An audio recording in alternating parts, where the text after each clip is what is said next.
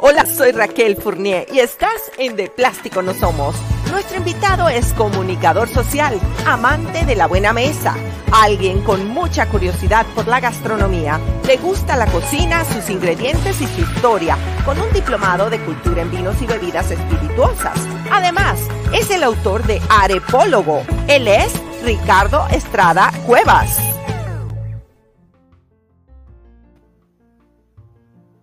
Aquí estamos. Hola Ricardo, ¿cómo estás? Pero un enorme placer, Raquel, estar aquí contigo compartiendo en esta, en esta charla tan amena para hablar de nuestra arepa. Bueno, de nuevo, bienvenido a De Plástico No Somos. Tenemos muchísimo de, qué hablar el día de hoy, porque de hecho te comentaba anteriormente que en nuestro episodio 57 hicimos una breve historia de, de la arepa y se tituló ¿De dónde es la arepa? Y tuvimos a un par de invitados eh, hablándonos de la arepa que llaman arepa colombiana y de la arepa venezolana. Pero el programa de hoy es 100% dedicado a esa arepa venezolana, sabiendo que por supuesto que hay otras variedades en otros países con otros nombres, cosas similares. Pero hoy estaremos hablando de eso. Tenemos por eso a nuestro arepólogo el día de hoy. y hablando de eso, de arepólogo, ¿cómo surge la idea de hacer ese libro, Ricardo? Bueno, Raquel, te cuento que eh, eso es algo que va en mi, esto está en mi ADN. O sea, yo, como todos los venezolanos, nací literal con una, una arepa bajo el brazo.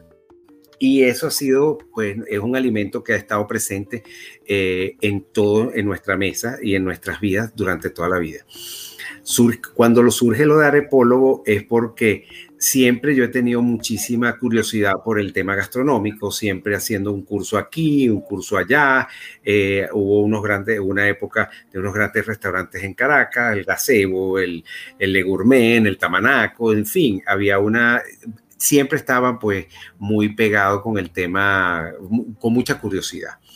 Pero hace aproximadamente en el año 2004 eh, hago un curso ya más, ya, más adelantado de, de, cocina, que es el, en el Centro de Estudios Gastronómicos del SEGA, con una duración de un año donde hacíamos prácticas de todo, teníamos, manejábamos pues todas las técnicas de cocina, eh, en fin, algo bien complejo y bien completo. Entonces, bueno, nada, ahí empezó todo, empezó la investigación y como justamente ahí en el SEGA, eh, una de las ideas principales del, instituto dirigido por el profesor José Rafael Lovera era, es crear cocineros ilustrados. Y ahí empezó este gusanito, como decimos, de la investigación. Y bueno, comencé con esto, el de la arepa, y justamente mi trabajo final fue sobre una arepa que la que llamamos en Venezuela la reina pepiada, que eh, la, presenté de otra manera. Era una arepa que te podías comer con un cubierto. Era, si recuerdas, la época de Ferradriá, de, descomponerlo, descomponer la, la, que si divides y separas los productos y haces la espuma. Bueno, era algo de eso justamente y la presenté distinto. Entonces, de eso justamente, ahí empezó todo. Y después, bueno, nada, empezamos a ver, el, empezaron los estudios y ya me gradué. Me fui a, Lima, recuerdo, hice una pasantía en Señoría del Sulco y en el Astri Gastón. Recuerdo que Gastón conocía la arepa, pero me, me, tocó presentársela allá, o sea, la preparé un día para los cocineros y tal, y me, fue gratamente, para mí fue muy grato ver después una arepa en uno de sus menús que era una arepa muy pequeña, eh, coronada con un, coronada con, ¿cómo se llama? Con un taco de foie.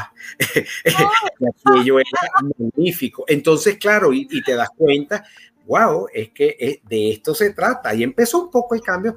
Y bueno, y después pasó el tiempo. Y un buen día, como siempre, eh, era aquí en Venezuela se acostumbra mucho que se terminaba una fiesta, ibas para la arepera. Aquí todo lo resolvíamos con una arepa siempre ha sido así, ha estado muy presente. Entonces un día un amigo me dijo, bueno, pero es que tú comes mucho, chico, es que yo soy un arepólogo.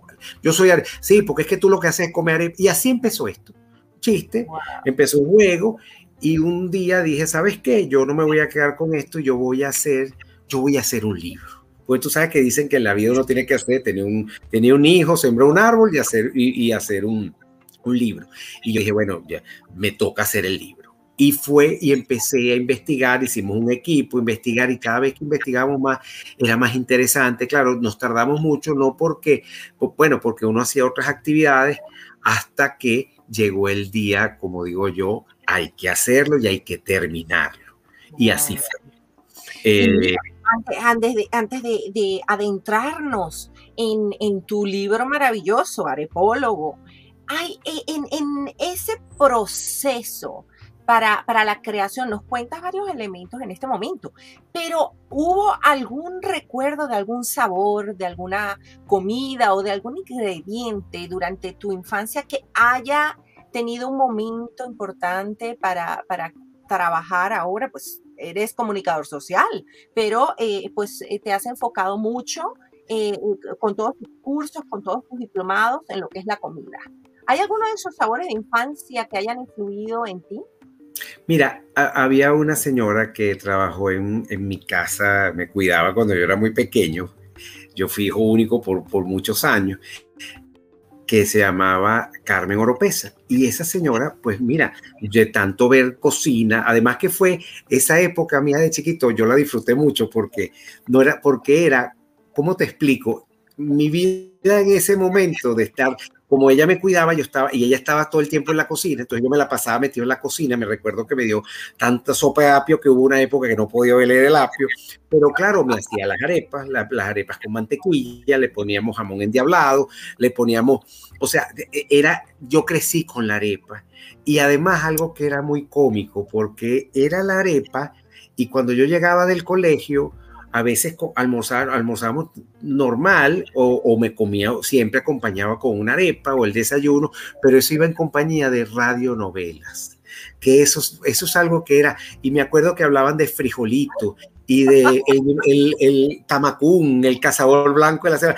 Entonces era como, como diría García Márquez, era un realismo mágico lo que yo estaba experimentando, pero decirte que hubo algo, en fin, yo sí te puedo decir que hubo un momento de quiebre para, para convertirme en, arepólogo fue cuando me regalaron el libro El Larousse Gastronomie en español. Y cuando yo abro el libro, lo primero que busqué fue arepa y no la conseguí. ¿Qué es esto? ¿Cómo que no está aquí? En, el, en la Biblia, en, en, el, en el Larousse, prácticamente el libro, uno de los libros más importantes de, de, para investigar y para buscar información. Y todavía estoy en eso, porque todavía no está insólitamente, pero bueno, yo creo que eso ya está a punto de cambiar. Pero al final es siempre es, eh, eh, es ese amor por los fogones, por la curiosidad, por sobre todo, eh, Raquel, hay algo que yo disfruto mucho de la cocina, que es compartirla con los amigos. Y yo siempre me gusta atenderlo. A mí me gusta hacer eh, que la gente esté contenta y, de las cosas que sé, o sea, mal que bien, es cocinar. Eh, lo he hecho, en algunas oportunidades me han salido cosas pésimas. Una vez hice un, un consomé al jerez que me dijo el amigo mío, chico, pero esto es agua de coleto, vale, por caridad. Bueno, porque al final nadie es perfecto, ni pretendo serlo. Y así es un poco, es, siempre es con los amigos, compartir, porque tú sabes que siempre, no sé si fue tu caso, pero en mi casa todo, igual, igual en mi actual casa, todo es en la cocina, nos reunimos en la cocina y, termino haciendo el, lugar de, el lugar mágico, además que en mis cocinas nunca ha habido televisor, entonces yo lo disfruto más, ¿entiendes?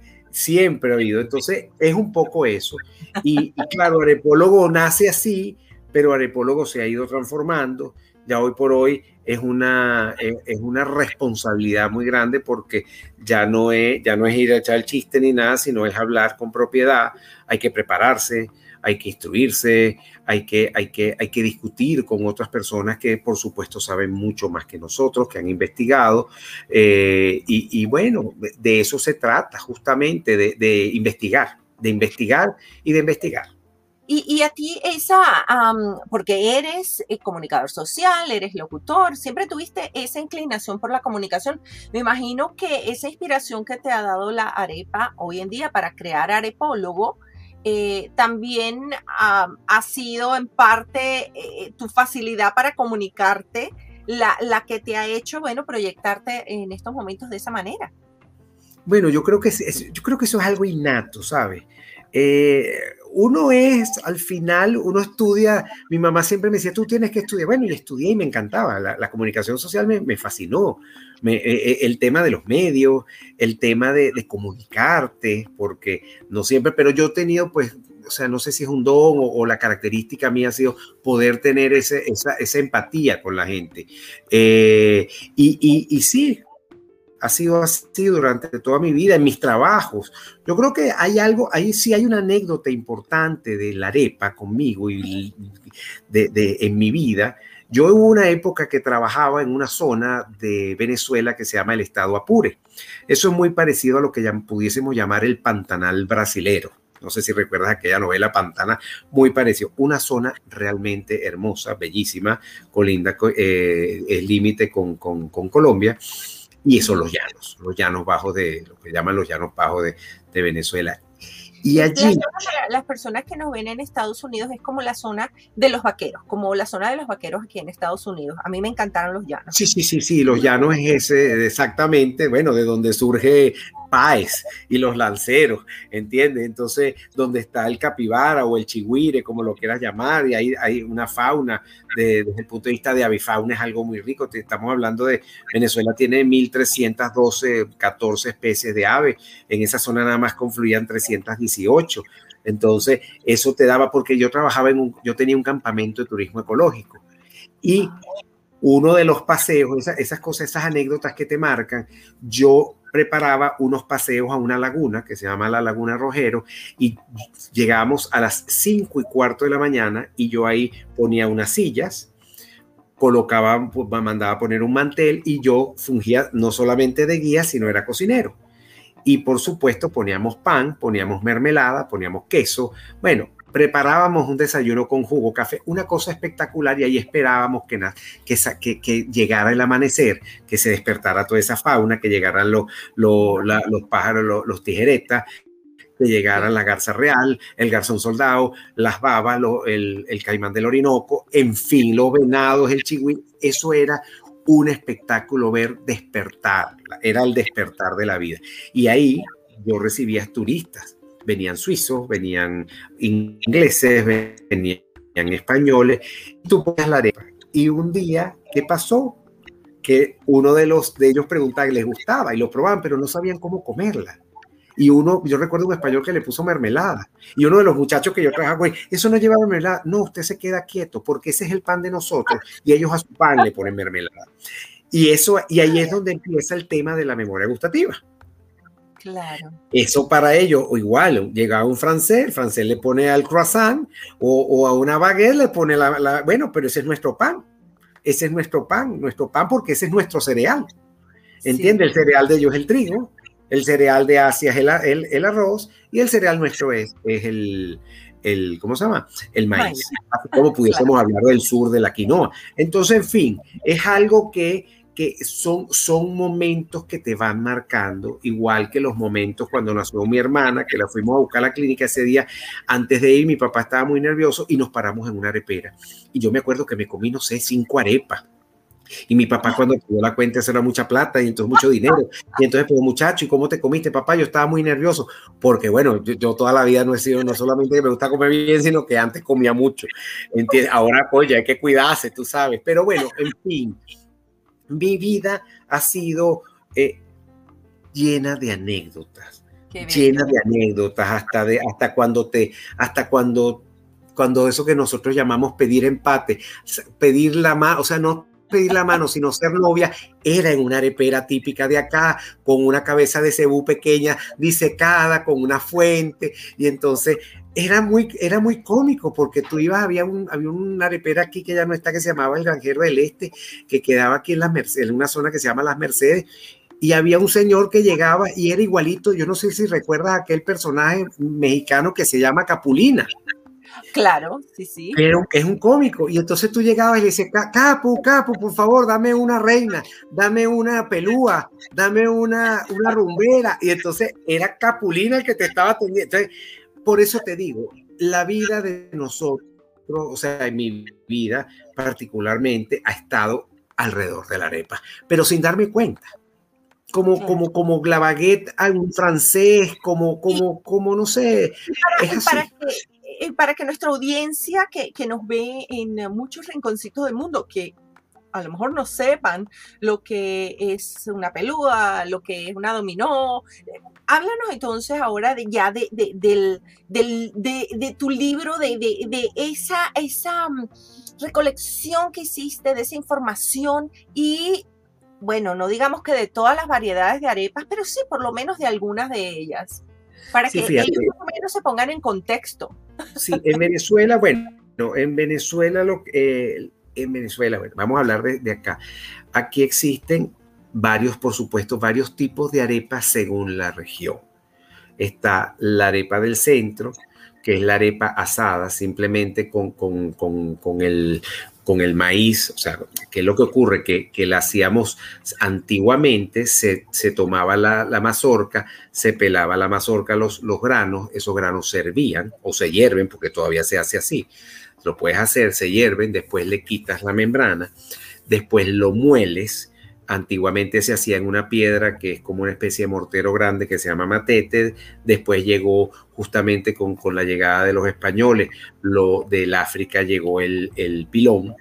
Después, después llega más o menos por el año de 1860 llega una máquina que era muy conocida, que era la máquina Corona, que era para moler justamente el maíz, que también se usaba para el café. Entonces venías moliendo, era manual, y después, ya en los años, después esta máquina empieza a ser eléctrica, que es mucho más sencilla, y después en los años 60 llega, específicamente en los años 62, surge la harina precocida en Venezuela, que es eh, eh, la, mecánica es simplemente retirar el, e, es deshidratar esa masa tú deshidratas esa masa y como bueno, es un proceso industrial y después lo que haces es cuando me preguntan cómo que va primero el agua o la harina. Bueno, yo le digo a todo el mundo, lean las instrucciones. Usted coloca primero el agua, le pone la sal y después la harina poco a poco y va revolviendo hasta que eso se vuelve a hidratar. Entonces, claro, a, raíz, eh, mucha gente en los años, en los años 50 en Venezuela eh, hubo cuando ese, ese boom petrolero, la arepa bajó el consumo porque llegó la hamburguesa, el hot dog, o sea, ese fast food. Y ya nosotros teníamos nuestro fast food. Y entonces en ese momento la arepa como que pierde, pero cuando llega la harina precocida, bueno, es así. Entonces hablan, volviendo al principio, los tipos de arepa, bueno, está la arepa de, de maíz blanco, existe la arepa de maíz amarillo, existe la arepa pelada, que la arepa pelada es la que lleva ceniza, ok, la, esa ceniza que queda del, de, la, de, la, misma leña y hay que le pone un toque de cal. Entonces es una, una arepa que es muy, muy, pro, muy propia de una parte de Oriente y otra parte de Occidente, o sea, más hacia lo que llamamos en Venezuela el Estado Falcón. Es una arepa que tiene un sabor más astringente, es más fuerte. Eh, está la arepa trujillana, que es la, arepa, la misma arepa de maíz, pero muy delgada. Tenemos la arepa de chicharrón, que tiene trozos de chicharrón y parte de la grasa del chicharrón va en la masa y por lo general la puedes hacer asada o la puedes hacer frita. Está la arepa frita. Está la arepa andina, que la arepa andina es con, con, con, con trigo, que bueno, te, te, indica un poco la importancia de la arepa, que no importa que llegara, llegó el trigo. O sea, bienvenido otro cereal, pero lo vamos a hacer en arepa. Entonces, bueno, la arepa es distinta, ya no lleva nada más agua, lleva huevo, lleva un toque de mantequilla, o sea, lleva el agua, lleva la harina, entonces tú haces esa masa y haces esa arepa que son deliciosas, son magníficas de los Andes, de, la zona de los Andes venezolanos. En fin, las hay, está, está, también las arepas con, con ají dulce. Eh, la variedad al final, eh, hay una arepa que hacían los indígenas, justamente de la zona que yo te hablaba, que eran los yaruros pumé, que la hacían con chiga, ¿ok? Que chiga es, es, una, es una semilla de un árbol que no es el maíz, pero hacen el mismo proceso. Oh, wow. y es, pero hacían al final todo. La gente pregunta, ¿pero por qué son redondas? Bueno, tiene que ver mucho con el sol, tiene que ver mucho con la luna, y hay una cosa que yo siempre he dicho, y tiene que ver con las manos. ¿Por qué con las manos? Porque la haces así. Y, y, tú sabes que es, es Ah. más sencillo hacer con, un, con masa algo que sea circular, hacer una cosa que tú digas, voy a hacer un hexágono, voy a hacer un cuadrado. Mira, tienes que buscarte un molde, que el molde también es válido para otro, pero usabas las manos. Usabas, lo, lo, lo- inicialmente se calentaba sobre una, una superficie de barro que se llamaba, que se llama, que se llama aripo. Y Sí. después cuando llegan los españoles a América es cuando traen la indumentaria de hierro. Y es cuando llega, el- llega la comida frita. Nosotros no conocíamos lo que era la comida frita. ¿Entiendes? Cuando tú haces un estudio, un estudio de la, de la calidad alimenticia del, de- del, antes de llegar los españoles, eso era una cosa muy sana. Bueno, Wow. pero es como todo, pues. Es como todo, es la fusión de, de tantas culturas eh, que comentábamos anteriormente. ¿Y cuándo surge la arepa rellena? Porque esas arepas que tienen esos nombres tan elaborados y, y bueno, que unos más modernos que otros, eh, ¿cuándo surge esa parte? Mira, eso-. A ver, siempre la, la etimología, o sea, ponerle nombre, el venezolano siempre ha sido muy, muy, muy, muy, muy inventor, entonces siempre le ponía algún nombre. Pero realmente surge cuando llegan la- las areperas, aquí habían areperas, pero eran realmente pocas. ¿Cómo funcionaba antes de llegar la, la harina precocida? Habían señoras que en su casa hacían todo ese proceso, que era un proceso largo, eh, tedioso, pero Claro. lo hacían. O sea, tenía, la, la arepa tienen de siglos haciendo, no iba a dejar de hacerlo. Habían zonas donde, por ejemplo, en la, en, si, si te hablo de Caracas, había una, hay una zona que se llama Los Molinos. En esa zona de los molinos era porque había un molino que la gente llevaba su maíz hervido para que se lo molieran. Y habían sitios donde te molían el maíz y ya tú te llevabas el maíz molido. Habían otras señoras que ellas se encargaban de preparar las arepas. Entonces, mira, yo quiero que fulanita me haga tantas arepas y entonces tú ibas a buscar tus arepas listas y te las comías en tu casa. Ya estaban, o sea, era el, como llamaríamos, el primer delivery, ya, el delivery ya existía, porque la gente hacía el pedido, ya tú hacías el pedido. Y eso, no, y eso fue no hace mucho, o sea, estoy hablando de hace 40 años, todavía había gente que te, te preparaba y tú las mandabas a buscar.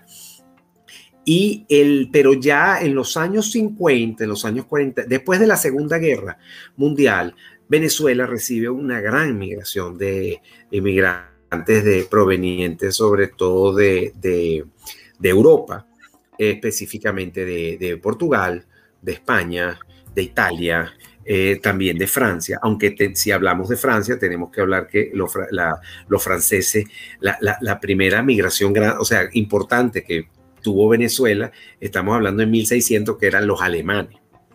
Después tuvimos una migración muy importante eh, francesa a, a, a, raíz de 1850, por ahí, que llega hacia la zona de Oriente, que llegaron muchísimos eh, franceses eh, provenientes de Córcega, sobre todo por la zona de Oriente del país, y dejaron un legado interesantísimo, sobre todo en el punto de vista gastronómico. Hay un plato muy conocido en Venezuela, para los que no lo conocen, que se llama el corullón, y el corullón es una palabra francesa, que simplemente lo que usaron fueron la, eh, volviendo al tema de la fusión. Entonces, claro, así, así empiezas tú a ver toda esa, esa, esa evolución y cuando llega esa cantidad de, de, de, de, como lo llamaban aquí, que le decían museo, entonces cuando llegaron todos esos extranjeros... Así le decían a mi papá el museo. El museo, entonces era así, entonces, que, eh, entonces al final, ¿qué es lo que ocurrió? Que ocurrió, em, empezó, empezó otra fusión. Los italianos, ¿cómo se comían las arepas? Se la comían, la rellenaban con mortadela. Y así fue variando fue variando. Y entonces qué ocurrió que el mismo muchos de estos inmigrantes montaron areperas muchos de los venezolanos que estaban también montaron areperas y empezaron a darle nombre y a darle nombre por lo que se parecía. Entonces por ejemplo eh, y además que la historia o sea cuando te hablo de la viuda es que la que se quedó sola esa no tiene ni relleno. Y cuando te hablan de la rumbera que la rumbera es la de la del pernil de cochino con queso amarillo, porque es que por lo general la gente hacía el pernil, el, que es el cochino horneado, y lo hacía para la fiesta. Entonces, que, y, que, lo que quedaba era de la rumba, que la rumba es lo que nosotros llamamos la fiesta, el jolgorio, la, la, la, celebración. Entonces, así, entonces esa fusión del queso amarillo con eso se llama la rumbera.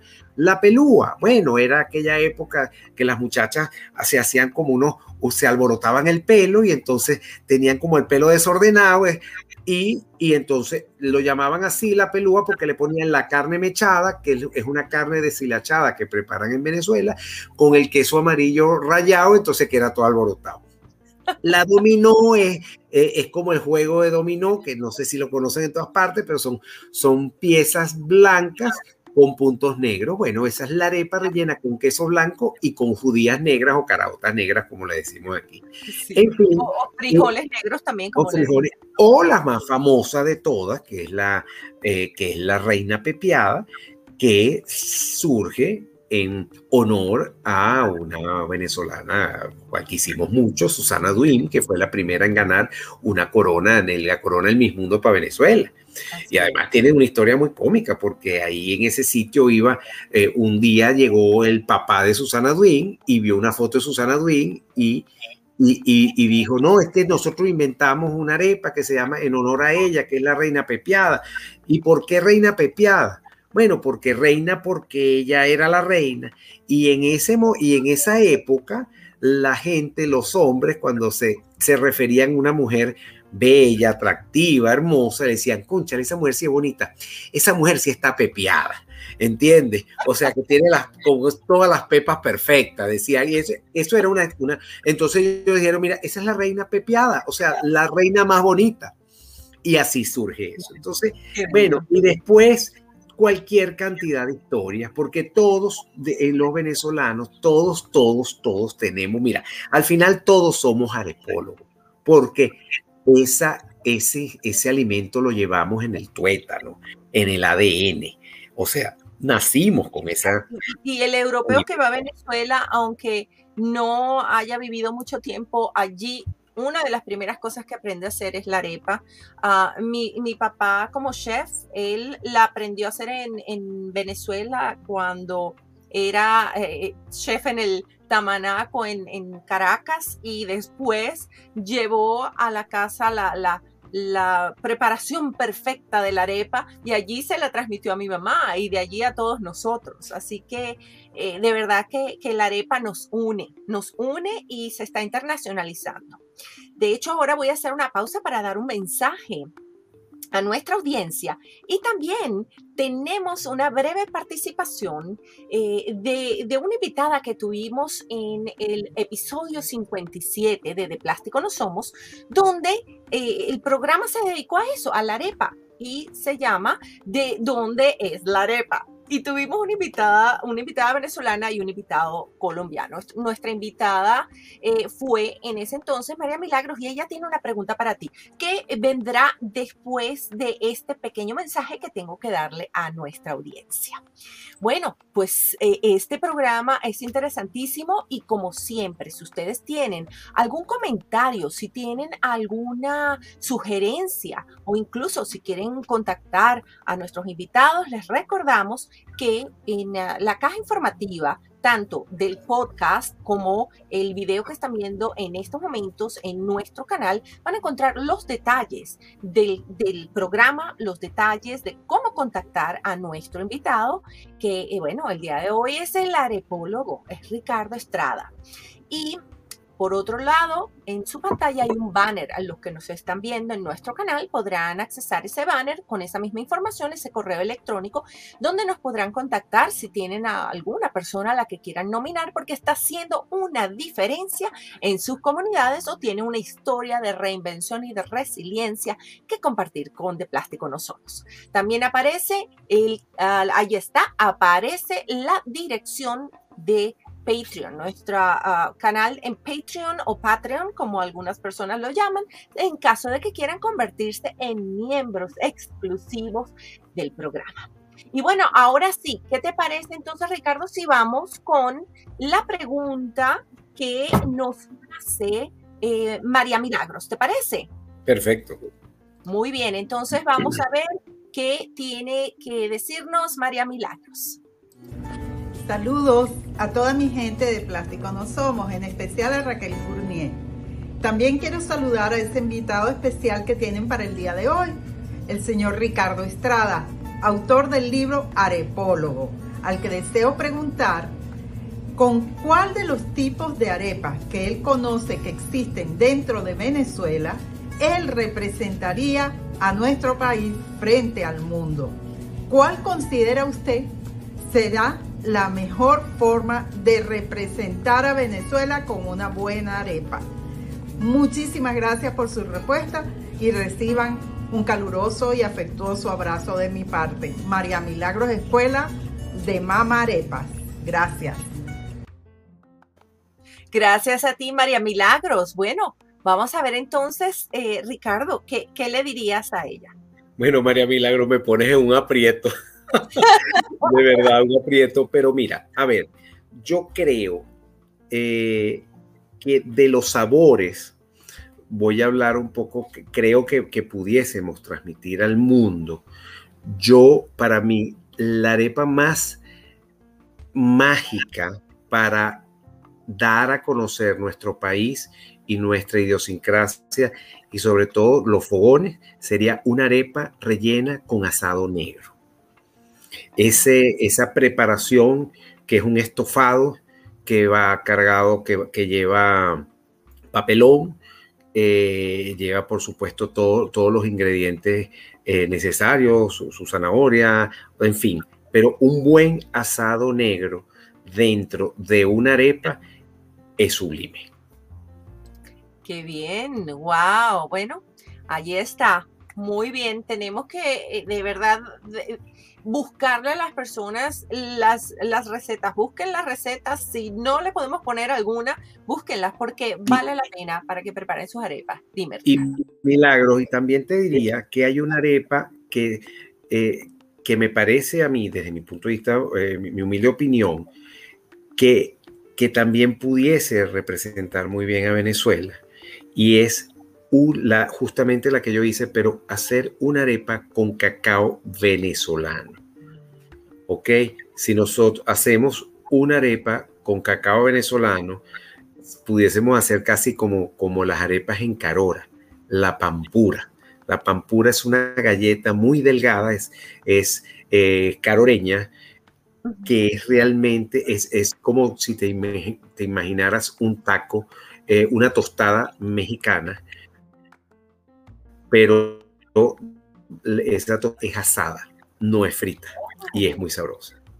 Ay, qué rico, fíjate que esas no, eso no lo he probado, qué rico, suena. Mm. La pampura, bueno. la pampura es, te la voy a mostrar, aquí donde está el libro. Ay, vamos a ver. Vamos a, a ver porque de verdad Sí, Porque claro no que sí, claro. Es, eh, aquí está. A ver. Vamos a verla.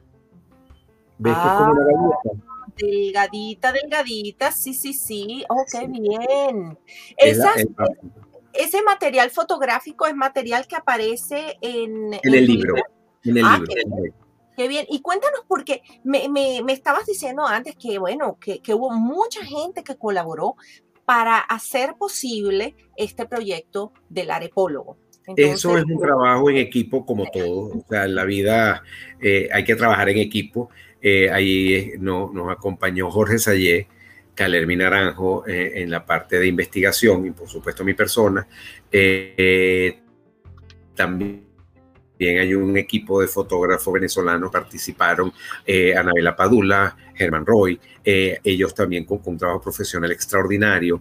Eh, Horacio Paredes, que fue el encargado de todo lo que fue la parte de diseño y diagramación. En fin, al final, eh, bueno, yo aprendí muchísimo, es mi primer libro y, y, fue, ha sido una experiencia muy gratificante, sobre todo porque ha sido una forma de, e, es como un tributo que yo le doy, o sea, que, que, que, yo necesitaba eh, un humilde homenaje a este alimento tan importante y también es, es un homenaje a todos esos venezolanos que están por todo el mundo.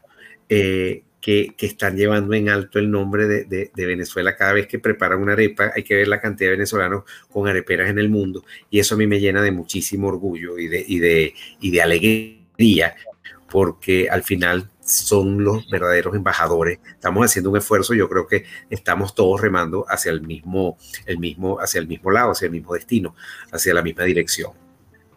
Así es. Y, bueno, lo que hablábamos, los venezolanos están dejando la arepa en alto, la están internacionalizando muchísimo. Eh, yo, cuando yo llegué a los Estados Unidos, específicamente a Los Ángeles, tenía, eran algunos sitios donde yo sabía, podía encontrar la harina precocida para preparar las arepas. Hoy en día, hasta en los mercados americanos, aquí en California, aquí en Los Ángeles, la puedo conseguir.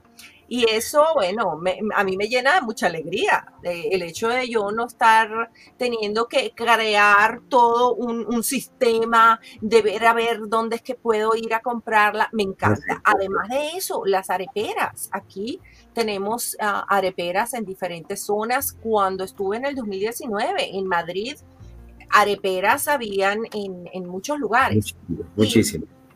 Lo que significa la arepa también para el venezolano no es únicamente esta comida que es deliciosa y también rápida, no solo de preparar, sino fácil de comer, sino lo que hablábamos antes, es esa unión, eh, esa familia, esos amigos, vente a comer una arepa o deja que prepare unas arepas o eh, es divino. Yo hasta, hasta en España con una gran amiga, eso es lo que hicimos. Llegué a su casa y dice, vente, vamos a preparar unas arepas.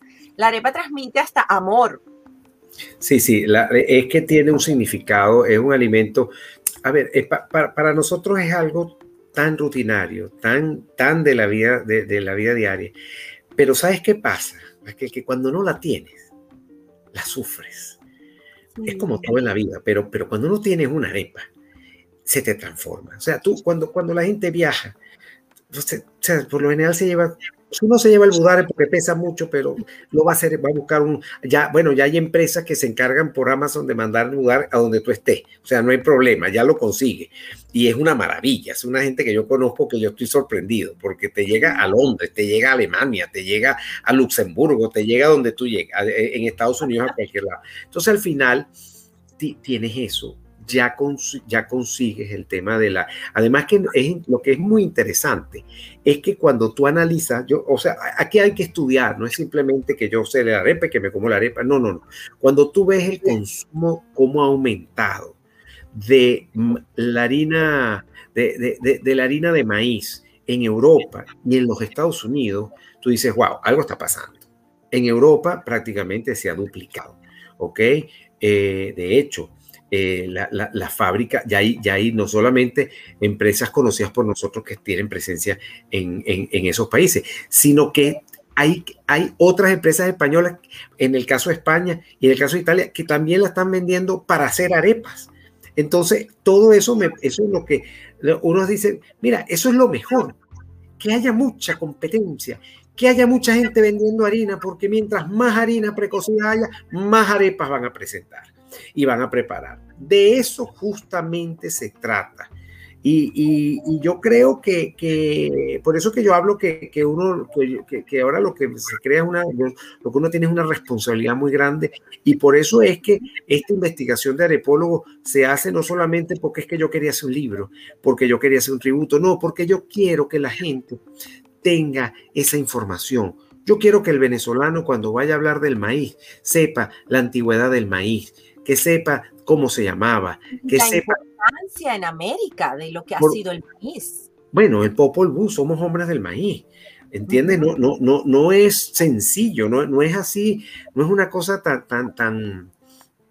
E, es que, es que tiene una, esa, esa, esa, esa historia, ese arraigo, esa, son miles de civilización, o sea, eh, eh, ha alimentado a tanta gente que no tenemos idea y va a alimentar a mucho más. ¿Entiendes? Eh, una época en los años 80 que en Venezuela hubo un déficit de hierro en la población, eh, de algún mineral. ¿Y qué pasó? Nada, se le agregó a la harina precocida. Y se, y, se mejoró, se, se atacó ese problema. Entonces eso lo que te indica es bueno, mira, es muy importante. Eh, fíjate que tú hablas de tu papá, que es un francés que vino a Venezuela a trabajar justamente en la parte eh, de, cocina. Pero aquí hay una historia con la gente de, una empresa, una transnacional que hace electrodomésticos, que vino esta persona que era un sueco y vio que comía muchas arepas y se le ocurrió preparar un aparato, inventar un aparato que se llama el toste arepa que es un aparato electrónico, es un electrodoméstico para hacer arepa. Entonces, bueno, hay quien lo critica, hay quien dice que no quedan igual. Yo no estoy aquí para eso. Yo lo que estoy aquí es para decir que se les ocurrió a los suecos hacer una, una un, un poste de arepa, un electrodoméstico, y lo venden en todo el mundo. Eso te iba a decir, porque aquí se consiguen las, Claro. las, ah, maquinitas estas eh, como un tostador, pero para preparar. en vez de hacer, Y la de tostada también. bueno, es que al final la arepa es un sándwich. Si tú te, o sea, al final lo que pasa es que lo inventó, el sándwich lo inventaron hace poco, ¿entiendes? Relativamente. ¿Entiendes? Agarraron los dos panes y el, al short sándwich y entonces, bueno, ide- idearon el sándwich y tal, y eso es hace, es hace no mucho, Claro. ¿entiendes? En Así es. cuando, y la arepa, por favor, la arepa, la arepa es, es prehispánica, o sea, es, es una historia de, de- de- de- miles de años, o sea, de cientos de años. Yo no quiero, o sea, e- el tema de cuándo fue la primera arepa, yo no te lo puedo decir. Hay, hay mucha información, pero bueno, es, es- es muy complicado. O sea, hablamos de del maíz de 7000, eh, 7600 años por el tema del carbono 14, pero todavía no hemos conseguido una arepa hecha que le hayamos hecho la- la- la- el carbono 14. O sea, no podemos hacer como, por ejemplo, ocurrió con la papa, que lo consiguieron en, en- en un- en- en- en unos, en, unos, en unos sitios en Chile que, que eran con barro y lograron sacar aquella cosa horrible y cuando lo hicieron eran 14 mil años, ¿entiendes? Entonces, que- porque la la papa es americana. ¿Entiendes? Sí, También. Y el aguacate es americano y el cacao es americano. Y si hacemos, y eso es lo interesante, cuando hablaba contigo de la lectura, es que cada vez que lees te quedas más sorprendido. Te quedas más sorprendido de dónde es el origen. Y eso es al final, cuando estudias el origen, estudias la historia, estudi- estudias tu- tus ancestros, estudias, o sea, es, es fascinante. Es muy Y, me encanta lo que estabas comentando antes, estábamos hablando antes de comenzar el programa, que, que se está haciendo la arepa con diferentes rellenos de diferentes países. Por supuesto, es maravillosa. Eso, nosotros arrancamos un, un proyecto hace cuatro meses que se llama Arepólogo en el Mundo y trata justamente, eso ya está ocurriendo, no es que lo estamos inventando, simplemente lo, está- lo vamos a llevar, eso va a terminar en un libro. ¿Por qué? Porque al final estamos, o sea, eh, eh, sacamos hace, ayer un- la arepa pakistaní. Entonces la hicimos con una, con una preparación que es la que normalmente consumen allá. Entonces la gente te contesta, bueno, que es que no es de Pakistán, eso es de la India. Bueno, pero es que toda es la zona y son los ingredientes los que viajan y vienen de acá y van para allá. Entonces al final del tema, al final el tema se hace como que muy, se hace interesante por, porque bueno, el pollo, tiki, el tiki masala que también lo hay en Chile, que, en, en la India, que fueron los ingleses, sí, porque esa es la otra parte cuando tú vas a hacer ese estudio, tú también tienes que estudiar cuáles son los alimentos de esos, de esos sitios. Yo quisiera que me dijeran una calle el hambre, eso que llamamos nosotros la calle hambre, que la gente va, bueno, ¿qué es lo que más comen? ¿Entiendes? Vamos a Y hacer bueno, ahora. la, la calle del hambre para las personas que nos ven en este momento son, son ah, lo- los lugares a donde había mucha comida rápida y eran Exacto. como puestos, diferentes puestos. puestos, Puestico, puestos, exactamente, kioscos, pues de comida que, está, que son ambu- comida ambulante que se llamaba. Entonces, bueno, al final es eso, al final es eso. Y vamos a hacer, y vamos a hacer la arepa y, y van a salir, y, y, mucho, y lo interesante de esto es que la gente opina y dicen que no, que sí. Bueno, se genera una comunicación, generas una discusión sana, porque al final es esto, yo, yo, yo, por supuesto que, que, que, de eso se trata, de hacer una comunicación sana, de que todos aprendamos. Yo, por ejemplo, hacer la francesa fue, fue, fue, fue un, un, show porque al final, como relleno, sé, bueno, le puse queso camembert, porque el queso camembert ah, es muy, es, es muy conocido. En Francia, por supuesto, un buen queso camembert, cuando, cuando tú lo picas y lo metes en una arepa caliente, ese queso empieza a, a derretirse y cuando tú te lo pones en boca, bueno, eso es divino, ¿entiendes? Y así con todo, y así es con todo, pero si yo te hablo que en Francia tú te puedes comer un queso diario durante un año, sí. entonces tú me dices, ¿con qué lo vas a rellenar? No, porque es que mi queso es mejor. Cuando hicimos la de España, lo hicimos con fuet. Entonces, pero, pero es que el fuet, entonces empieza también la conversación, ¿no? Que, que yo soy de, del País Vasco, que yo soy de que como es catalán, el fuet, entonces que yo del Bueno, pero si en España es donde hay más, más, influencia de, de, de, españoles y de hijos de españoles al final, porque muchos de los que han regresado por eso. Y los italianos de igual manera, los alemanes igual. Entonces al final, al final de, eh, eh, estás estás justamente hablando de la memoria gustativa. Y cuando tú hablas de la memoria gustativa, todo cambia. Eso es como aquella película que, que, se llamó, eh, que, ay, se me fue el nombre, que, es de las, que es animada, de un chef. El ratoncito. Ratatouille. Ratatouille. Ratatouille. Ratatouille. Bueno, cuando tú ves aquel, aquel, el, el crítico, probando aquello y viajando a su infancia. Eso es lo que nos ocurre a los venezolanos. Exactamente eso es lo que nos ocurre. Y además que no es que volvemos a la infancia, volvemos porque te voy a decir una cosa. El venezolano cuando come una arepa, tú te la puedes comer en todo el estado de ánimo que tú quieras, pero por lo general es cuando tú estás feliz, cuando estás saliendo de eso que llamamos nosotros una rumba, una fiesta, cuando necesitamos ese, ese cuerpo alicorado, eh, salvarlo de alguna manera. Bueno, tú te comes un par de arepas y tu alma es la que se salva porque el cuerpo a lo mejor no. Pero bueno, de eso un poco de eso se trata. Me eh, encanta, eh, eh, es la, la, arepa es alegría, la arepa es unión, la arepa es familia, la arepa es idiosincrasia. La arepa. Arepólogo, muéstranos, lo tienes por allí, a verlo, para que lo vean todos. El libro, miren qué belleza, vamos a centrarte por acá. Qué hermoso con la arepita en el centro. Qué bello, qué bello, Ricardo. Qué gusto. Y el libro, el libro eh, hay, una, hay una ventaja muy importante, que es que el libro ha tenido, yo, yo estoy de verdad feliz porque, bueno, el libro ha tenido muy buena acogida, pero sobre todo una receptividad bellísima, pero sobre todo en el extranjero. Eso para mí, o sea, yo sabía que, que, que al final, yo, yo, lo hice porque quería hacerlo, pero, pero al final está llegando a tanta gente que yo, gente que yo no conozco, pero, pero es gente que nos une la arepa es una gente que, va a disfrutar el libro. Es un libro para, para, para, bueno, los que están afuera, porque yo tengo, tengo familiares fuera, les da, les da ese, ese sentimiento, esa, esa, esa unión, esa, esa manera de contarse.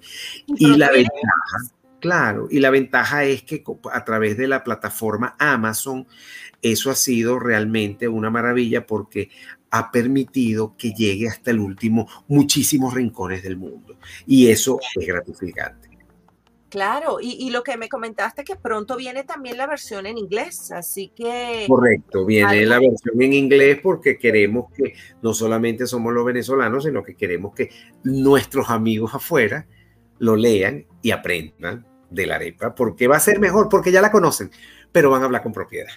Y eso es, Y por eso me encanta cuando dices que vamos juntos a dar a conocer a nuestra arepa en cada rincón del mundo. Eh, la arepa es mágica y de verdad es mágica como mágica ha sido esta entrevista. Estamos ya casi culminando y tenemos un juego que siempre hacemos, Ricardo, con nuestros invitados. Tenemos un juego de palabras donde mencionamos una palabra y tú nos respondes con una palabra también dándonos el significado de la primera. ¿Estamos listos? Sí, estoy listo. Vamos a ver. Muy bien. La primera palabra es maíz. Magia. Sabor. A estrellas. Comunicación. Amor. Arepa. Vida. Color. Blanco. Cocina. Mi sueño. Sueño. Ajá. Ah, tradición. Amor. Qué bello. Bueno, de verdad, qué, qué bonito, qué honor haberte tenido, Ricardo, el día de hoy. Queremos que si tienes algún mensaje que compartir con nuestra audiencia o se nos quedó algo por, por comentar durante el programa, bueno, que nos lo digas ahora. Bueno, no, mire, yo la verdad es que para mí esto ha sido, esto es parte de este, de este premio que me está dando la, la arepa porque yo me siento privilegiado, como muchos de los venezolanos que tenemos la, oportunidad de, haber crecido con este alimento. Eh, tenemos una responsabilidad muy grande. Eh, yo sí quiero eh, hacer énfasis en, el tema de la lectura. Es importante que nos preparemos porque estamos apenas en la punta de lo que llamo el iceberg. esto dentro de 10 años, la historia va a ser totalmente distinta. La arepa ya definitivamente está tomando el mundo de la mano de nosotros, los venezolanos, de los colombianos también, y de muchos extranjeros que la están haciendo suya. Así que lo único que a mí me queda es agradecerte enormemente de corazón, Raquel. Eh, esto he aprendido mucho de ti con este con, este, con esta oportunidad. Me encantaría que, por supuesto, volvernos a ver. y aquí, aquí tienes un amigo incondicional. Me encantaría, ojalá que pueda pasar por Los Ángeles y visitarte y conocernos en persona, porque al final de eso se trata la vida. Uno tiene que vivir la vida. Exacto. Y uno tiene que vivir la vida, es verdad, a el día a día. Todos los días hay que celebrarlo y hay que darle gracias a lo que creamos. Hay que pedir salud y hay que pedir salud y bienestar para los que nos, nos rodea, porque es al final es todo es la sumatoria de la felicidad. Y bueno, ya yo conseguí como que este camino y estoy fascinado. Invito a todo el mundo a que prepare después de este programa una exquisita arepa, porque yo me voy a comer ahorita una arepa exquisita para celebrar este programa tan hermoso. Gracias, Raquel. Recibe un beso grande. Gracias a ti, Ricardo. Bueno, y de verdad tenemos esa arepa pendiente para comérnosla aquí en Los Ángeles. Y ahora, bueno, me voy a despedir de nuestra audiencia. De verdad, muchas gracias a, a, todos ustedes por su preferencia. Gracias por su comunicación y su feedback en, ah, sobre nuestro programa, sobre nuestros comentarios, sobre nuestras, nuestros anuncios, sobre nuestros invitados. De verdad es bello, es bello poder escuchar de todos y cada uno de ustedes. Les recordamos siempre que ahí está el correo electrónico, está en la caja informativa y a los que nos ven en video, en su pantalla en estos momentos, para que si tienen alguna sugerencia, si tienen algo que decir, lo hagan a través de ese correo. De verdad, muchísimas gracias Raquel, quería decir, pedir, pedirle a tu audiencia que necesito información que tengan, escríbanme arroba arepólogo, porque necesitamos saber de su experiencia donde ustedes están. Eso es básico y eso lo Claro que sí, entonces vamos a añadir eso a nuestra despedida del día de hoy pueden contactarse con Arepólogo ah, para comentarles sus experiencias sobre la arepa y sobre sus vivencias y sus recuerdos. Claro, si también la información toda, toda, como les estaba comentando, esa información va a estar en la caja informativa de tanto de nuestro ah, podcast en Spotify, en Anchor, en Google Podcast, Apple Podcast, Breaker, Radio Public, etcétera, porque si no, no termino. Eh, y también, pues por supuesto, en la caja informativa de este video. Así que los veo muy pronto, mm, los quiero un montón y como siempre, les recuerdo que, que de plástico no somos.